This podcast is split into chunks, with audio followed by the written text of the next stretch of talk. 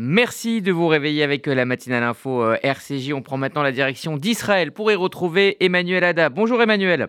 Bonjour Rudy, bonjour à tous les auditeurs. Alors à la veille de l'annonce de son gouvernement prévu euh, demain matin, Benjamin Netanyahou reçoit des lettres de protestation de hauts gradés de Tsahal ainsi que de juges à la retraite. Ce sont plus de 1000 anciens officiers supérieurs de l'armée de l'air israélienne qui ont averti, dans une lettre adressée à la présidente de la Cour suprême Esther Hayout, ainsi qu'aux plus grands juristes du pays, que le nouveau gouvernement de Benjamin Netanyahu allait, je cite, détruire le pays démocratique pour lequel il s'était battu. Et puis c'est au tour de 78 juges à la retraite qui publient eux aussi une lettre de protestation contre les mesures prévues par le nouveau gouvernement qui mettent, selon eux toujours, en danger la démocratie israélienne par les mesures prévues dans les accords de coalition.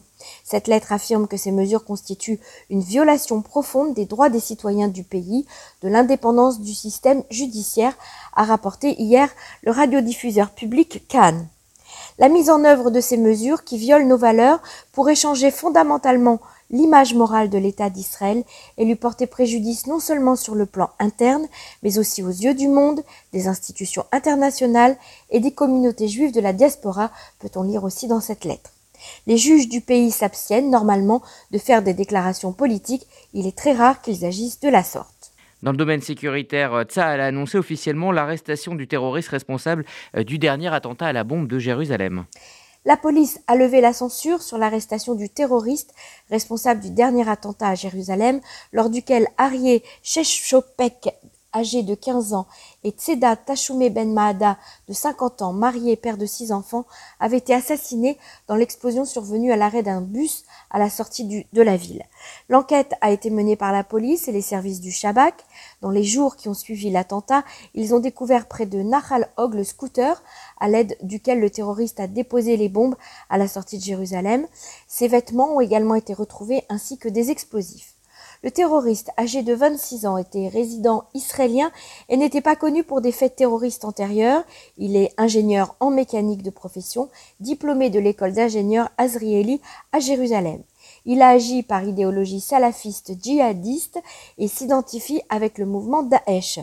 Il a commis l'attentat seul et préparé son acte depuis longtemps dans le but de s'en prendre à des citoyens israéliens. Il a appris sur Internet le processus de fabrication des bombes. Le Premier ministre Yair Lapid a félicité le Shabak, la police et l'ensemble des forces de sécurité pour avoir résolu l'enquête. On parle maintenant de diplomatie avec l'ambassadrice israélienne installée en Turquie. L'ambassadrice d'Israël en Turquie, Irit Lilian, a présenté ses lettres de créance au président turc Erdogan. Pour rappel, aucun envoyé israélien n'était présent sur le sol turc depuis quatre ans. Cette cérémonie a eu lieu dans le contexte du réchauffement des relations entre Israël et la Turquie au cours de l'année écoulée.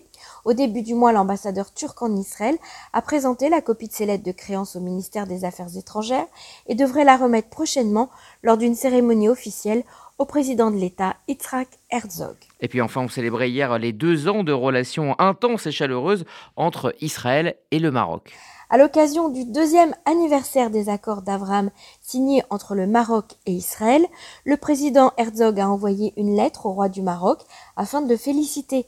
Il en a profité pour remercier Mohamed VI au nom de l'État d'Israël de son travail de longue date pour préserver le bien-être de la communauté juive du Maroc et ses efforts personnels pour la paix régionale.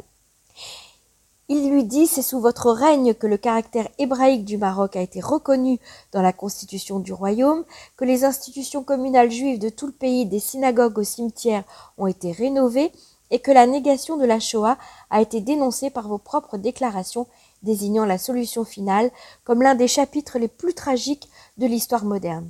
Et c'est sous votre règne que la normalisation des relations entre nos deux pays a déclenché une floraison de partenariats entre nos gouvernements et nos deux peuples, a-t-il poursuivi. Dans sa lettre, le président Herzog a par ailleurs souligné les efforts du père du roi Mohamed VI, le roi Hassan II, qui avait loué des liens avec Israël, ainsi que de son grand-père, le roi Mohamed V, dont la communauté juive marocaine se souvient pour avoir protégé et sauvé les juifs des nazis durant la Seconde Guerre mondiale. Herzog devient ainsi le premier chef d'État israélien à saluer la mémoire du roi Mohamed V au nom de l'État d'Israël pour ses actions durant la Shoah.